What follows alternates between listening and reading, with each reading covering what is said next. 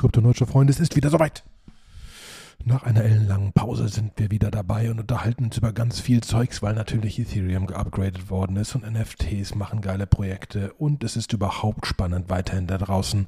Also viel Spaß. Seit Wochen die erste Krypto-Nerd-Show. Enjoy.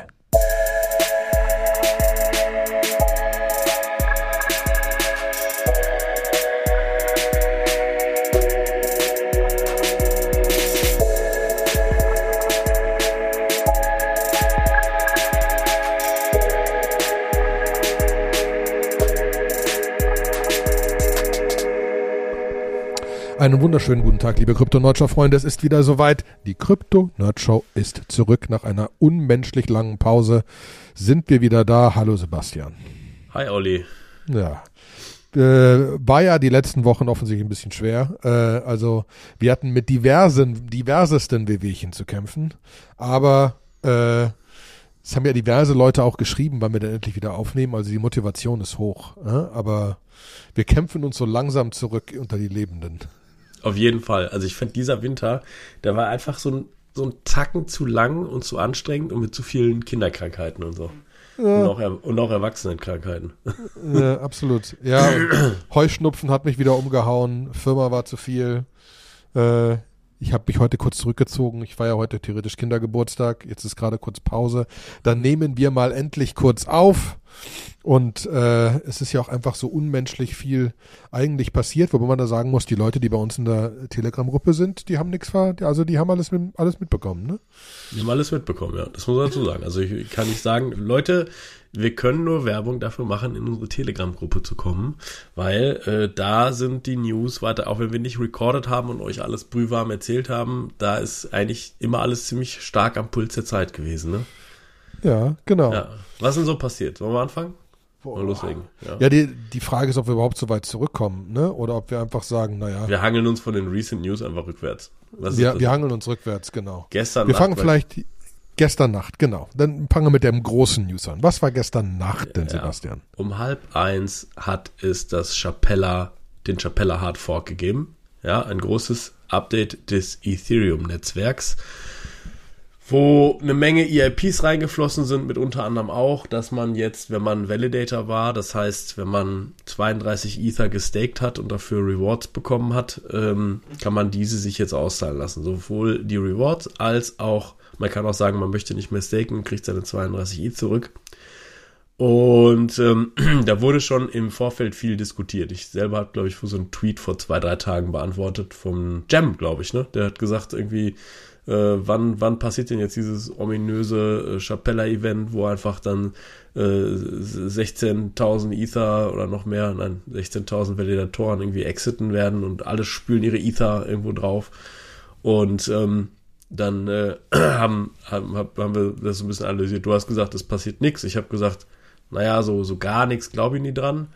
Aber ich glaube eigentlich, dass dass die, die, ich hätte beim letzten Mal, ich glaube, ich gesagt, es wird einen Cell Pressure geben, aber da bin ich irgendwann auf jeden Fall wieder ein bisschen zurückgerudert, nachdem ich gesehen habe, dass der schon eingesetzt hat, zumindest in den Liquid Staking Plattforms. Also ich meine, viele, so Rocket Pool und Lido, das war ja eh immer tradebar. Ja. Und ähm, da hat schon, da ist schon viel auch teilweise mit Discount verkauft worden. Das heißt, die, die verkaufen wollten, die Leute, die auch, sagen wir mal, mit Geld da reingegangen sind, ohne die technische Expertise, ähm, die waren auch in solchen Pools drin. Äh, die konnten also jederzeit eigentlich traden. Die Leute, die jetzt wirklich so hardcore wie wir hier äh, einen eigenen Validator auf Bare Metal betrieben haben, das sind ja eh Überzeugungstäter. Und für die ist es jetzt nicht ganz so, so krass gewesen, aber auch da gibt es ja ein paar Hürden. Ne? Man musste erstmal, mussten wir unseren Validator updaten. Äh, das heißt, da musste so ein BLS Key Change ein Signatur-Key-Change, musste man so eine Ethereum-Adresse da dran schnallen, dass man eine Auszahlungsadresse hat, wo die Rewards oder die Ether überhaupt dran können. Ähm, dazu gab es zwei Wege. Das ist dann auch noch so quasi so ein bisschen Last Minute. Irgendwie gefühlt kam die Webseite erst letzte Woche äh, offiziell auf der Ethereum-Page ähm, so eine Withdrawal-Seite, wo zwei Wege erklärt worden sind. Einmal mit so einem Deposit-Tool, was in Python geschrieben worden ist. Äh, das habe ich auch letztendlich benutzt ähm, weil es relativ einfach zu bedienen war, relativ in Anführungsstrichelchen. Ähm, schon irgendwie spannend. Man muss dann rausfinden, man muss dann wissen, was ein Validator-Index ist und dann muss man, auch wenn man mehrere Validatoren in einer Reihenfolge quasi exiten will, muss man da auch nochmal den Index kennen, der, wenn man nur einen betreibt, halt null ist. Und das sind dann halt so viele Kleinigkeiten, die, wenn man Informatiker ist, weiß man sowas. Wenn man kein Informatiker ist, dann steht man da, glaube ich, und denkt sich nur so, was? so, was muss ich jetzt? Muss ich jetzt hier die Null? Muss ich jetzt hier, hallo, hallo Discord, muss ich jetzt hier die Null? Gut, ähm, aber wenn man kein Informatiker ist, sind wir vielleicht noch nicht an dem Punkt, dass man selbst Stack hätte staken sollen, ne? Ja, ja. Wobei es, glaube ich, ein paar Leute gegeben hat, die sagen wir jetzt nicht Informatiker sind. Ja, aber dann, aber dann war es, wie du gesagt hast, zu einem großen Teil auch einfach rauskriegen, wie es funktioniert, ne?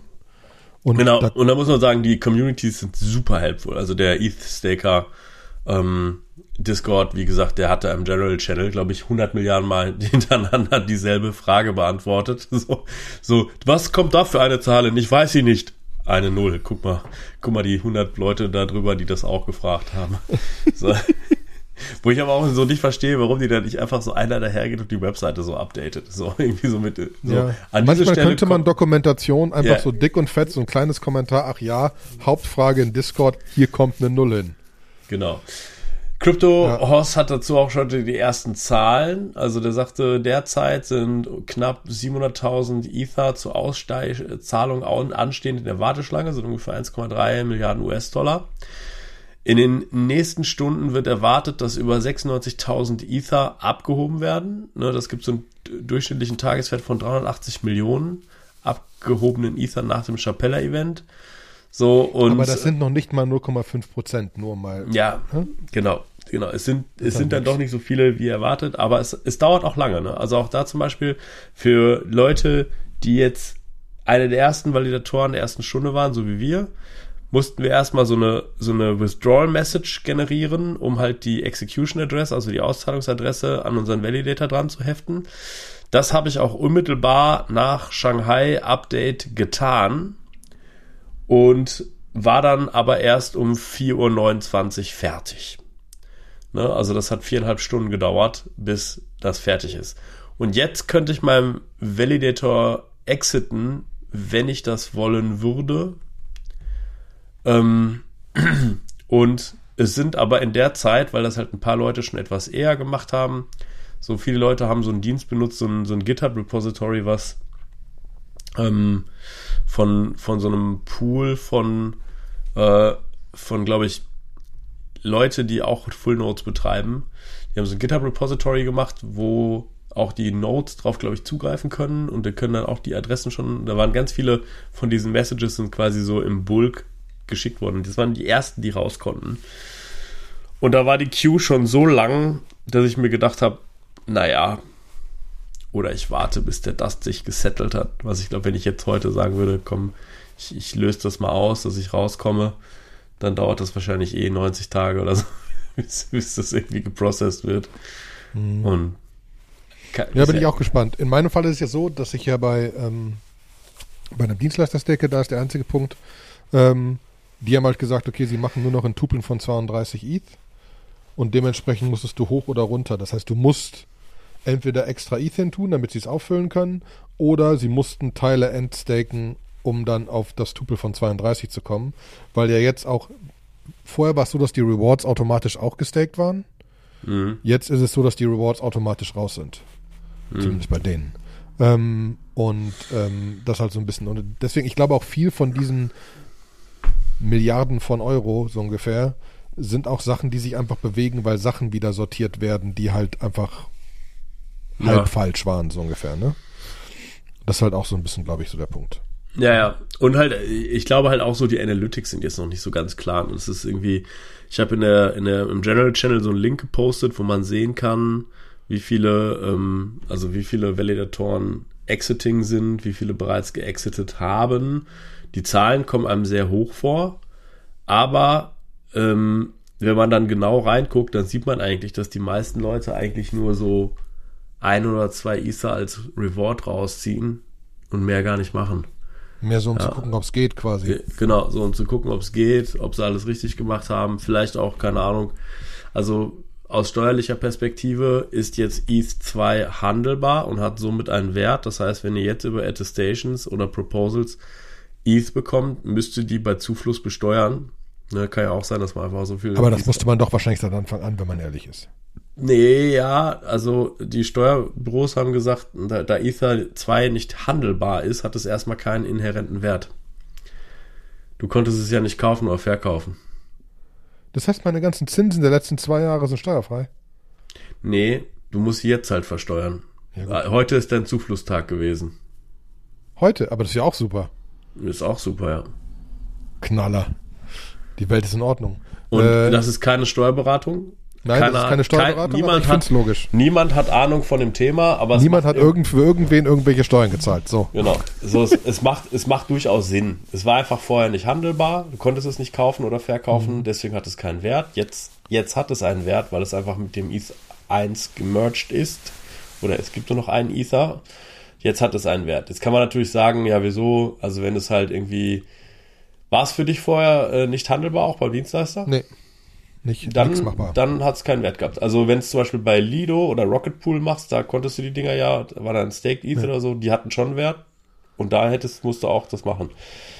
Ja, ähm, Ja, ich bin gespannt. Also, was ich ja auch, ich bin gespannt, was jetzt für Innovationen noch weitergeht da. Ne? Ich, hatte, ich hatte zwei Services gefunden, die ich ganz cool finde, ähm, äh, die gerade am Start sind und gerade erst anfangen. Das eine ist ether.fi, ether.fi, was ein Decentralized Staking Ding ist, wo du deine Keys behältst und so. Nochmal. Ähm, was ja noch so, also mein größtes Problem an diesem Staking ist ja immer noch gefühlt, dass es im Moment größtenteils bei irgendeinem Dienstleister sind deren Keys. So, Also das Ding geht in irgendein, irgendwer macht das für mich und dann läuft das da. Ähm, man kann das potenziell hier irgendwie Coinbase Cloud oder so, wenn man groß genug ist, das da irgendwie selbst machen. Und genauso ist der zweite. Obol.tech ist ein Distributed Validator System, dass du die Validatoren verteilst und so weiter und ein größeres Netzwerk draus baust. Ähm, also ich denke, da werden noch einige Sachen kommen, die es die es auch Leuten einfacher machen, das selbst zu machen. Weil also die Geschichten, die du bis jetzt erzählt hast, sind halt nichts für mich. Ne?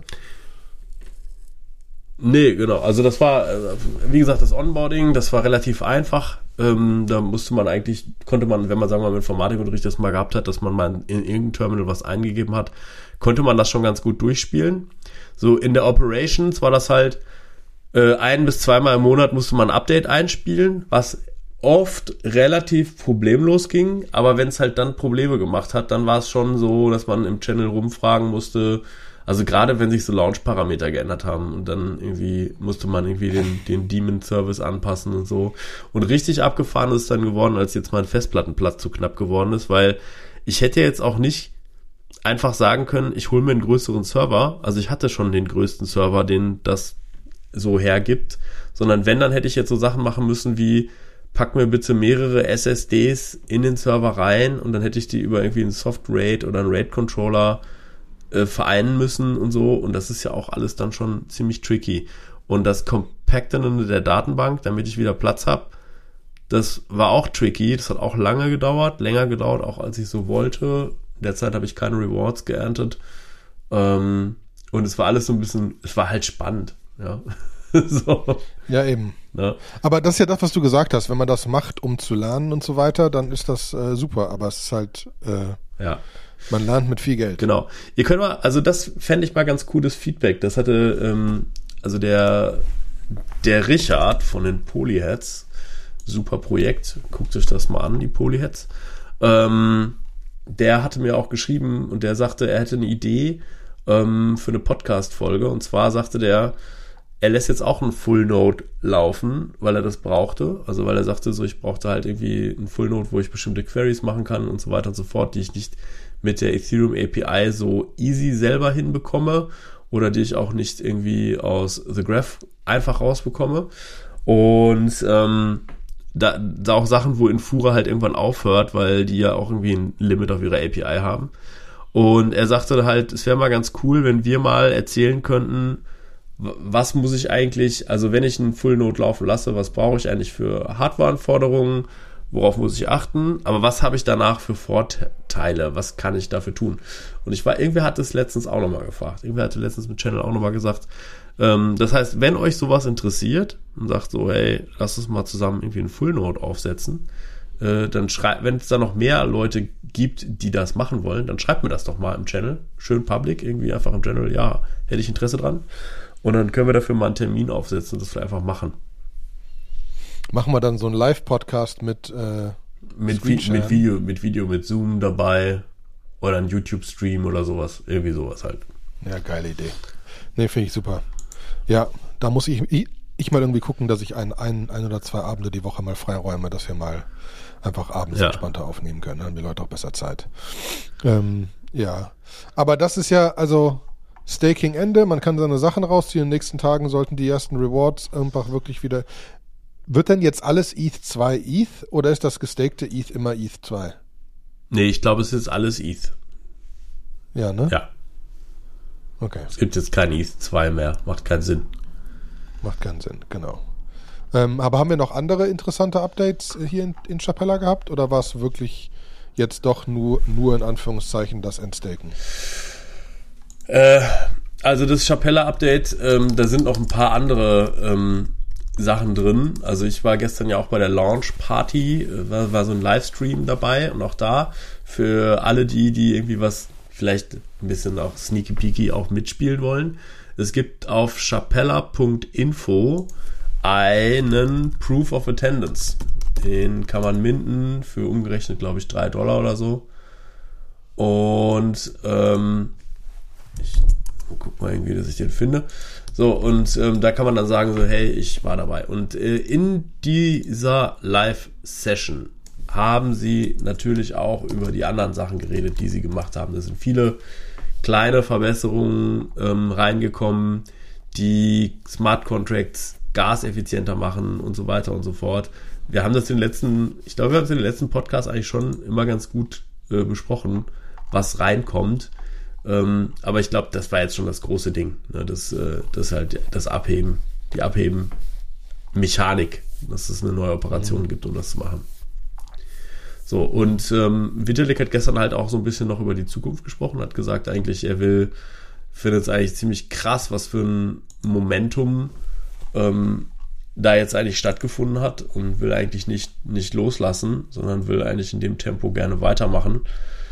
Ähm, und ähm, ja, ich glaube, das nächste Spannende ist halt Denksharding, weil er sagt halt irgendwie, ähm, dass, äh, dass wenn halt jetzt nochmal ein weiterer Bullrun kommt, er sagte, das wird einfach dann, es darf einfach nicht sein, dass Transaktionen dann 500 Euro kosten, ja, sondern mhm. es muss halt viel, viel günstiger werden.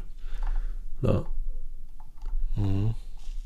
Ja, und also gefühlt finde ich im Moment die, die, die Stimmung auch spannend, dass es schon, ich nenne die Stimmung mal stabil. Wir sind nicht in einem Bullenmarkt, wir sind nicht in einem Bärenmarkt, wir sind irgendwie so. Wir sind in einem Bildermarkt. Die Leute bauen. Bildermarkt, genau. Ja. Ne? Also das finde ich schon, sieht man auch, um mal kurz zu schwenken, auf einer ganzen Menge an NFT-Projekten, so teilweise die großen, die wirklich, ne, gerade ist ja auch NFT New York, ne, also im Moment trifft sich alles mit Rang und Namen in New York und redet über NFTs.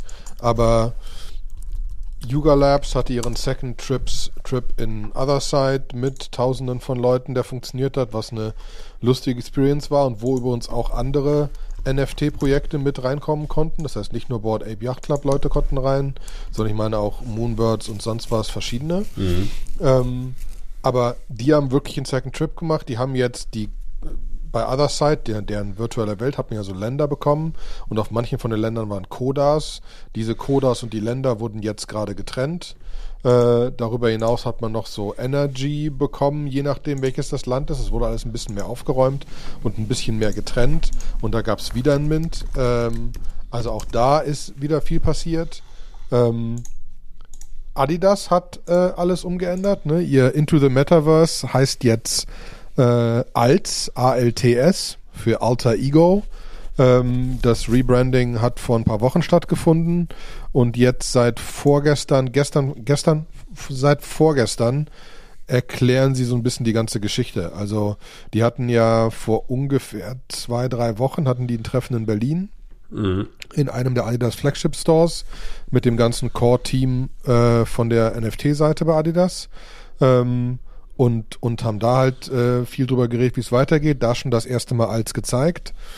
Und jetzt werden gerade wird gerade die, die Story erzählt, was kommt, wo man schon sagen muss, da haben die, da haben die ordentlich Effort reingepackt, ne? Weil sie erzählen halt eine große Geschichte drumherum, wie sie jetzt Into the Metaverse sich in Alts ändert und äh, äh, Indigo Herz in ein Hotel reingeht und so weiter und die Welt entsteht plötzlich. Und jetzt ist auch der Punkt, dass in den nächsten Tagen man seine äh, äh, PFPs kriegen kann, die ja immer noch ausstehen. Mhm. Und sie haben gestern announced, was die ganzen, dass es halt verschiedene Trades geben wird und verschiedene Gruppierungen, die man sich teilweise erarbeiten kann und die man entscheiden muss und so weiter und so fort oder wo man Wahrscheinlichkeiten kriegt, auch mit Rarities und so weiter und so fort, aber noch nicht genauer, wie das passiert. Aber du wirst äh, irgendwelche IP haben auf Basis von deinen Sachen. Du wirst deine, deine PFPs mit extra Sachen ausstatten können. Äh, Komme ich gleich noch zu, zu einem anderen Projekt. Ähm, und, und kannst da Sachen machen und dann kannst du halt, bist du am Ende in der Gruppe von Fußballspielen, in der Gruppe von Läufern, in der Gruppe von Musikern, in der Gruppe von Schuhfanatikern und Skateboardern oder Basketball-Amerikaner etc. oder Kunst oder äh, äh, irgendwie Artists etc. Also es gibt verschiedene Gruppen, wo du dann reingehen kannst. Ähm, oder wo dein PFP dann dazugehört. Und das baut sich jetzt die ganze Woche über die äh, NFT New York äh, auf und entwickelt sich da weiter. Mhm. Ne? Und also da, da muss man sagen, dass die da, also gerade geht auch der, der, der Kurs von den Dingern gut hoch wieder, ähm, weil einfach das Interesse da ist und man einfach, einfach klar ist, dass die da richtig Effort reinsetzen. Ähm, ist auf jeden Fall spannend zu sehen. Und ja, das finde ich auch. Also ähm, ich fand ja auch irgendwie, wir hatten ja schon mal hier im Podcast ähm, das Meta Brew Society Projekt. Ja. Na, das ist eine Brauerei, ähm, die, ein NF NFT rausgegeben haben, ähm, für den man, solange es die Brauerei gibt, Bier bekommt. 240 Dosen irgendwie im Jahr. Ja. Und ähm, man hat so ein Genesis-NFT, konnte, glaube ich, so einen Ether, so ein bisschen weniger was, glaube ich, ne? Irgendwie ähm, sich quasi Anteile an dieser Brauerei kaufen. Es war aber nie so ganz klar, ob es jetzt wirklich Anteile sind oder ob es irgendwie um das lebenslange Bier geht oder so. Und das haben sie jetzt zum Beispiel ein bisschen präzisiert. Auch da haben wir im Channel äh, jemanden, der uns da immer total auf dem Laufenden hält, was die machen. Der, glaube ich, ich weiß gar nicht, ob er mit denen affiliated ist äh, oder ob er einfach nur. Nee, einfach nur einer von den Leuten. Ist einfach nur also einer, einer, von den. Äh, genau, einer, einer der NFT-Holder. Der NFT-Holder, der aber irgendwie ähm, sich so zur Aufgabe gemacht hat, das irgendwie bei uns zu evangelisieren. Und wir haben mit Nine Elements, ähm, weil wir natürlich bei Nine Elements auch gerne Bier trinken, haben wir dann auch irgendwie in letzter Sekunde nochmal mitgemacht. Ich war erst nicht so ganz angetan, weil ich dieses äh, Stärkere von denen, das mochte ich einfach nicht und dachte mir dann, oh Gott, und dann kriegst du immer 240 Dosen davon. so. Aber, aber, das Helle, das Helle ist halt ein Helles, das ist echt äh, süffig, ist lecker, kann man gut machen. Ja, vor allem, es kommen ja immer wieder andere Biere, ne? Die, ja. also, ähm, ich folge denen ja auch schon seit einiger Zeit, bin seit einiger Zeit dabei und es ist halt, ich finde halt spannend zu sehen, dass es, die sind seit Ewigkeiten in der Proof-Community. Also Moonbirds etc., ja, die Jungs. Ja. Ähm, die sind seit langem in, in dem NFT-Ding. Die haben jetzt wirklich, ich meine, die haben eine Brauerei gekauft und wieder abgestoßen, was nicht funktioniert hat. Und jetzt die nächste Brauerei gekauft, die riesig ist. Mhm. Äh, wo sie jetzt schon Bottling-Verträge haben und so weiter. Mhm. Und dann haben, haben immer gesagt, sie werden einen Versuch, sie werden versuchen, ein System zu finden, wie die NFT-Holder Anteile haben können. Und es sind erzähle erzähl ich gleich ein bisschen mehr zu. Das Spannende ja. war dann, ich habe dann irgendwie ähm, nachdem irgendwie unser Steuerberater auch irgendwie so ein bisschen gesagt hat, so kannst du bitte nicht ganz so ganz wilde Sachen machen, dass es nicht nochmal so ein Drama gibt wie 2020 und 2021. Und ich habe dann aber gesagt, nein, das muss ich leider doch machen. und habe mit Nine Elements irgendwie ein NFT davon gekauft. Es sind auch schon Bierdosen angekommen. Und bei uns in der Belegschaft äh, ist das auf äh, gespaltenes Interesse. Also viele wissen natürlich, folgen mir auch hier den Podcast, den ich aber natürlich auch privat mache. Wir machen, nee, machen auch Krypto-Projekte. Aber wir haben auch eine, eine, eine gewisse Leute bei uns, die, sagen wir mal, jetzt nicht ganz so pro Krypto sind, die halt sagen so, hey, das verbraucht super viel Strom, das ist immer so das Ding und das, wofür braucht man jetzt Krypto? Das hätte man auch zentral abbilden können und so, ne? Und ähm, die war, da war dann auch einer von denen relativ laut, was ich dann kommentiert habe mit, naja gut, du musst das Bier halt nicht trinken, wenn es ankommt, ja. Dann trinkst du es halt nicht, ist auch gut.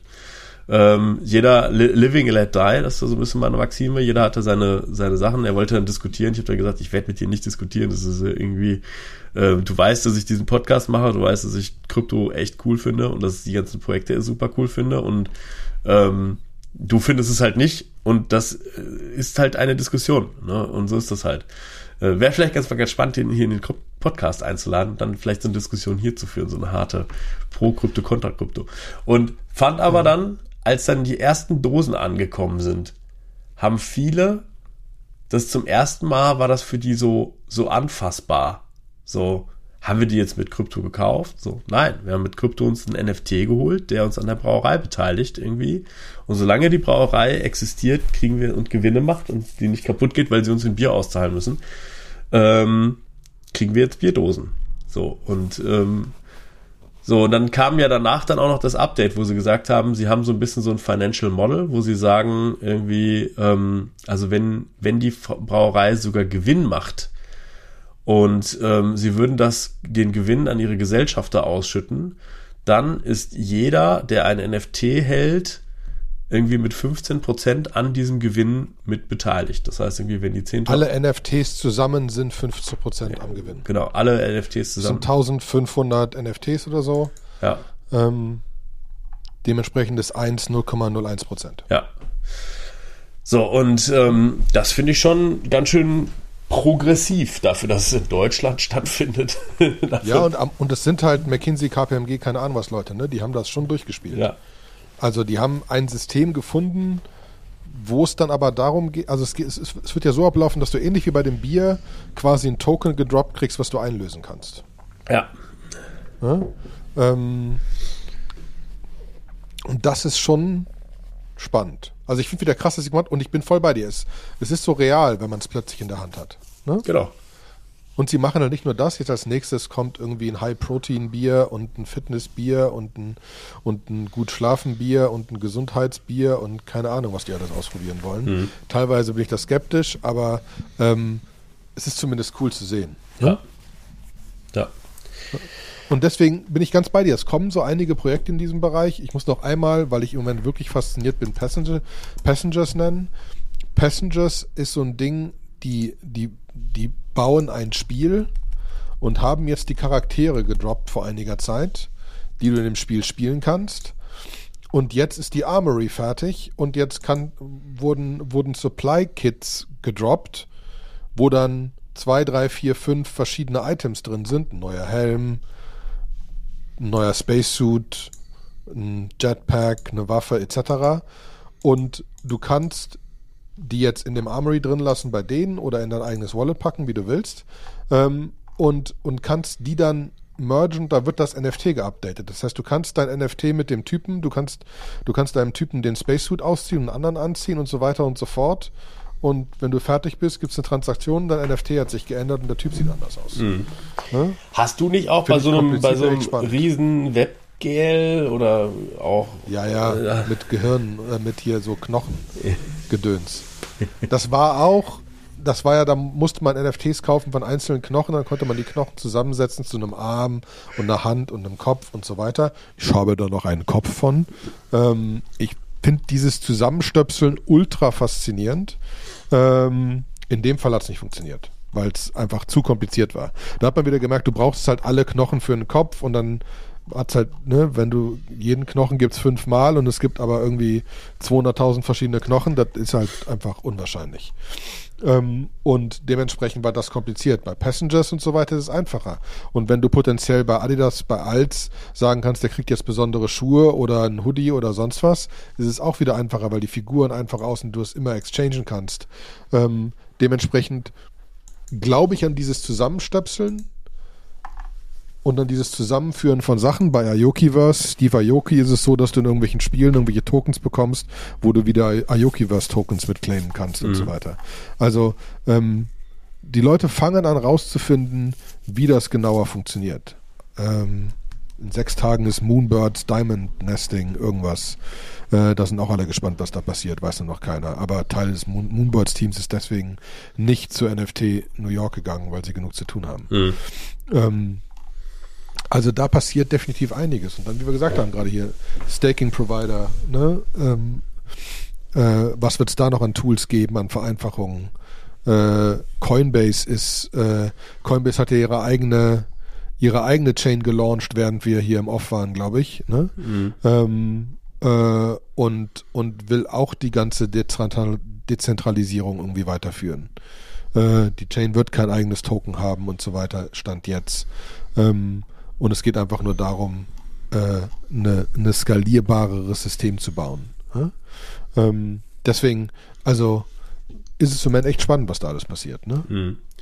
Definitiv. Das ist auch irgendwie, also eine Sache, die ich richtig cool finde, ist, dass die BaFin ein Dokument gepostet hat, Non-Fungible Token, auf den Inhalt kommt es an, ähm, wo sie mal einen gesetzlichen Rahmen schaffen, wo sie sagen, also das sind NFTs, die sind safe, das sind NFTs, die könnte man als Vermögensanlage einordnen und an welcher Stelle Erlaubnispflichten notwendig wären und welche Geldwäsche-Risiken auftreten können und welche Ge Sachen dann unter die BaFin-Aufsicht fallen würden.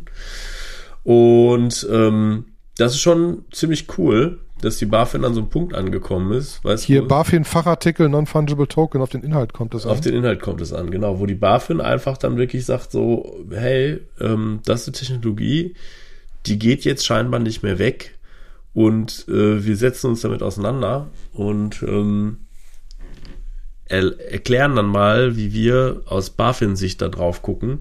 Das ist für die Leute interessant, die mit dem Gedanken spielen, vielleicht ein NFT zu imitieren.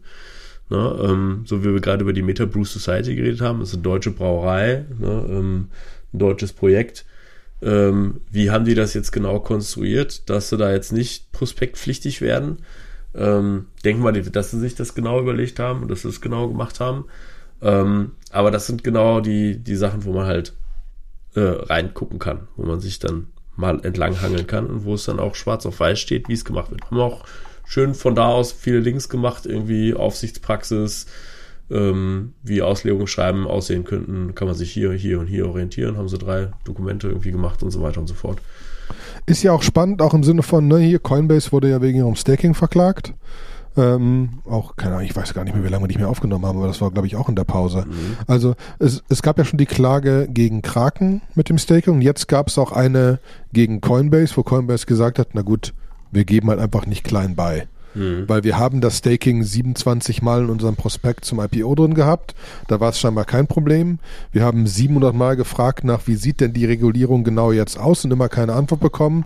Und jetzt sollen wir plötzlich gegen irgendwas verstoßen. Gegen was denn? Gibt ja keine Regulierung. Mhm. Also das ist ja so ein bisschen das Problem. Mhm. Deswegen finde ich es echt spannend, dass wir ähm, hier einfach jetzt in Deutschland teilweise mit der Regulierung schon schon weiter sind. Ne? Ähm, das war auch, muss ich den Link noch raussuchen. Deutsche Wertpapierbörse, sonst was, ne? Ähm, also da, wo relativ viel Wertpapiere auch aufbewahrt werden. Ähm, die haben zum Beispiel jetzt auch eine Aufbewahrung von Krypto und so weiter in ihr System aufgenommen, was aber heißt, dass alle angeschlossenen Banken Krypto halten können. Die haben das mit einem deutschen Dienstleister, der ähm, äh, ähm, mit einem deutschen Dienstleister gemacht, der diese, diese, diese Börse anbietet, diese, also diese, diese Geldbörse, diese Bitcoin, Bitcoin, Bitcoin Wallet, Entschuldigung, ich habe nach dem Wort gesucht, so lange nicht mehr aufgenommen. Ähm, und Bankhaus Scheich oder wie es hieß, macht äh, das Market Making, was aber bedeutet, dass da kann jetzt, das ist wenn du in deinem Bankkonto einfach sagst, ich will auch Aktien handeln, dann geht das potenziell über die ähm, und da werden die Aktien abgelegt und so weiter und das ist schön in deinem Online-Banking drin. Du könntest da jetzt dann auch plötzlich, könnte eine Bank sagen, die da angeschlossen ist, ich will da Bitcoin daneben liegen haben. Mhm. Und dann ist das ein ganz normal hin und her Gebuche zwischen Konten. Und das ist halt schon faszinierend, dass das langsam kommt. Da merkt man, wie lange, wie lange das einfach braucht. Aber dafür brauchst du halt genau diese Regulierung. Ne? Mhm. Ja, klar. Also ähm, wer an dieser Stelle sich mal so ein bisschen noch weiter aufschlauen möchte, sollte dem Peter Großkopf von Ultimate äh, Finance auf Twitter folgen. Das ist Peterli mit H hinten, Peter L-I-H. Ähm, der ist sehr, sehr umtriebig und in sehr vielen Gremien drin und ähm, postet äh, Blog dazu, twittert dazu, hat jetzt einen relativ langen Twitter-Thread und einen Medium-Post geschrieben, warum er sagt, dass unsere Anti-Money-Laundering-Mechanismen, die wir eigentlich haben, ähm, nicht so wirklich sinnvoll sind. Also ne, er sagte so, hey, verstehe mich nicht falsch, Disclaimer, äh, ich bin nicht dafür, dazu sagen, ja, weil die nicht funktionieren, die Mechanismen, die wir haben, lassen wir es ganz sein, sondern ganz im Gegenteil, er ist eigentlich dafür, dass das reguliert sein muss und er ist dafür, dass das eigentlich nicht sein darf, dass es nicht funktioniert. Aber äh, er zeichnet in seinem Medium-Post ziemlich minutiös auf, dass Banken eigentlich pro Jahr irgendwie so 20 Milliarden in Summe. Alle Banken in Europa geben so ungefähr 20 Milliarden im Jahr auf, aus, um diese Com compliant zu sein zu diesen ganzen Regeln, ja. Und das, was wir im Jahr äh, konfiszieren äh, an Geld, was halt durch Geldwäsche konfisziert werden kann, sind 1,2 Milliarden. Das heißt irgendwie, eigentlich ist das, ist, haben wir ein riesiges Konstrukt gebaut aus Regeln, aus sonst was irgendwie, um äh, ein, ein Zwanzigstel des Wertes einzufangen, ja. Und das ist halt Quatsch, zumal ja eigentlich Blockchains sehr hervorragend dafür geeignet sind, um Geldströme zu, also zu, zu sichten. Ist ja alles public. Man kann alles einsehen. Mixer sind im Prinzip verboten. Äh, da, da sind sich ja auch schon alle einig. Ähm, das heißt, wenn, wenn da irgendwo Geld gewaschen wird, dann kann man es eigentlich auch ganz gut sehen. Ja, ja eben. Ja. Ne? Also deswegen, da, da, das ist spannend, aber da kann man auf jeden Fall Peter folgen, der, der, der ist da sehr tief drin und der mag das ja auch. Mhm. Der mag auch auf, auf, auf, diesen diversen Ebenen reden und so weiter.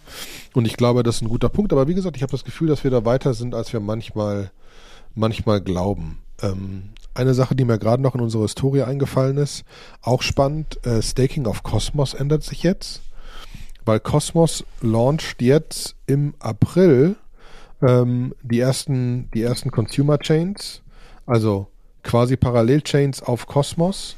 Und wenn du einen Validator betreibst mit Atom auf Cosmos, dann musst du auch danach die Consumer Chains über deinen Validator sichern. Mhm. Bekommst dann aber auch aus diesen Consumer Chains quasi Tokens, was es für manche Dienstleister halt schwieriger macht, ähm, äh, weil die nicht jede, jedes Token danach supporten wollen oder, und so weiter und so fort. Mhm. Aber ist eventuell ein spannendes Ding, wenn man jetzt sagt, hey, ich will mich eh um Staking kümmern und mal ein bisschen genauer verstehen, könnte man sich das auf Cosmos genauer ansehen, weil man dann nebenbei noch Exposure zu irgendwelchen kruden Consumer Sidechains kriegt, über die man sich auch informieren kann. Also zum Lernen bestimmt, bestimmt ein spannendes Thema, würde ich behaupten. Ja, weil man auch ganz viel, in ganz viele Sachen Einblick erhält. Und äh, es gibt immer noch wahnsinnig viele Menschen, die Fan von Kosmos sind, ne? Ja. Gibt es. Für uns gibt es Ethereum Trending, ja, aber Gibt doch andere Blockchains. Gibt auch andere, ja, ja, kann ja, kann ja sein. Gab ja. Gibt ja, gibt ja auch noch Bitcoin, ne? Das ist ja auch irgendwie, was ich sagen, je mehr, es ist ja gerade wieder Bankenkrise. Ich weiß nicht, wir letztes Mal hatten wir ja schon über die Silicon Valley Bank geredet. Danach äh, ging es der Deutschen Bank so gefühlt ein bisschen an den Kragen, aber dann ist es auch ganz schnell wieder in Vergessenheit geraten. Ähm, und ähm, irgendwie seitdem ist auf jeden Fall Bitcoin und Ethereum ist irgendwie alles gestiegen wieder. Vermutlich, mhm. weil halt irgendwie die, die Zentralbanken ziemlich viel Geld bereitgestellt haben, um die Bankensysteme zu stützen. Und allen ist ja. irgendwie klar, dieses Geld wird einfach seinen Weg in den Markt finden, weil die Credit Defaults gehen halt nicht weg. Ja, also, dass da irgendwo ein Kreditausfall ist. Ja, und man muss natürlich auch sagen, es ist jetzt nicht so, dass die alle in Bitcoin flüchten, sondern es ist einfach so viel mehr Geld da, dass auch Teile davon dahin gehen. Ne? Ja, ja, klar. Ähm, weil einfach so viel wieder Geld bereitgestellt wurde, dass es einfach da ein bisschen nach oben geht. Wobei ich schon glaube, dass die Leute das langsam raffen, dass es ein relativ sicherer Hafen ist. Ähm, und ich meine, hier, wer ist der Typ, der immer Bitcoins kauft? MicroStrategy, Michael Saylor. MicroStrategy hat schon wieder Bitcoins gekauft. Ja. Ne? Für viele ein Indikator dafür, dass, dass der Boden noch nicht erreicht ist. Ja, genau. Kann man, kann man auch, kann man auch so sehen, das stimmt schon. Ne? Genau. Und in, äh, in Bitcoin Maxiland, also während Ethereum ja echt hart arbeitet, um irgendwie ihr Energieproblem loszuwerden, auf Staking umschaltet, jetzt ein Merge gemacht hat und so weiter, jetzt den nächsten Denksharding angeht, ähm, ist ja die Entwicklungsgeschwindigkeit relativ lange lahm im Bitcoin Country. Äh, es hat mal was gegeben, es hat ja NFTs gibt ja auf, ähm, auf Bitcoin inzwischen auch, heißen da Ordinals. Und jetzt hat es aber was Spannendes gegeben. Es hat einen Bug gegeben in diesem Ordinals-Protokoll, dass 1200 Inscriptions nicht inkludiert worden sind. Und sie diskutieren jetzt darüber, ähm, ob sie jetzt retroaktiv ähm, die doch aufnehmen sollen, was irgendwie so ein bisschen bedeutet, dass sie, dass sie eigentlich muss man dann ein Update machen von dem, von dem Bitcoin-Protokoll. Ähm, Uiuiui. ja, genau. Oder ähm, sie, sie verändern das nicht und deklarieren die dann als Missprints irgendwie.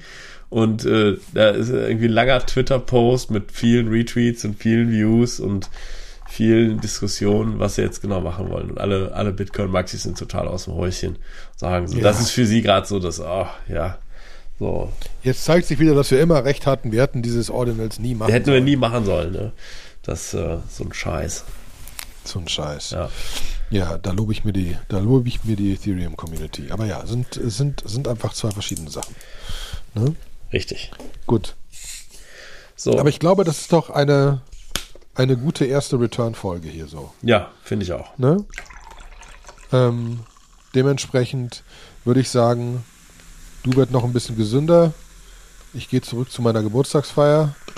Äh, und äh, wir versuchen wieder in die Regelmäßigkeit zurückzufinden, sodass wir auch genauer wissen, worüber wir reden können in der nächsten Woche. Aber ich hoffe, liebe, liebe Zuhörer, dies hat euch Spaß gemacht.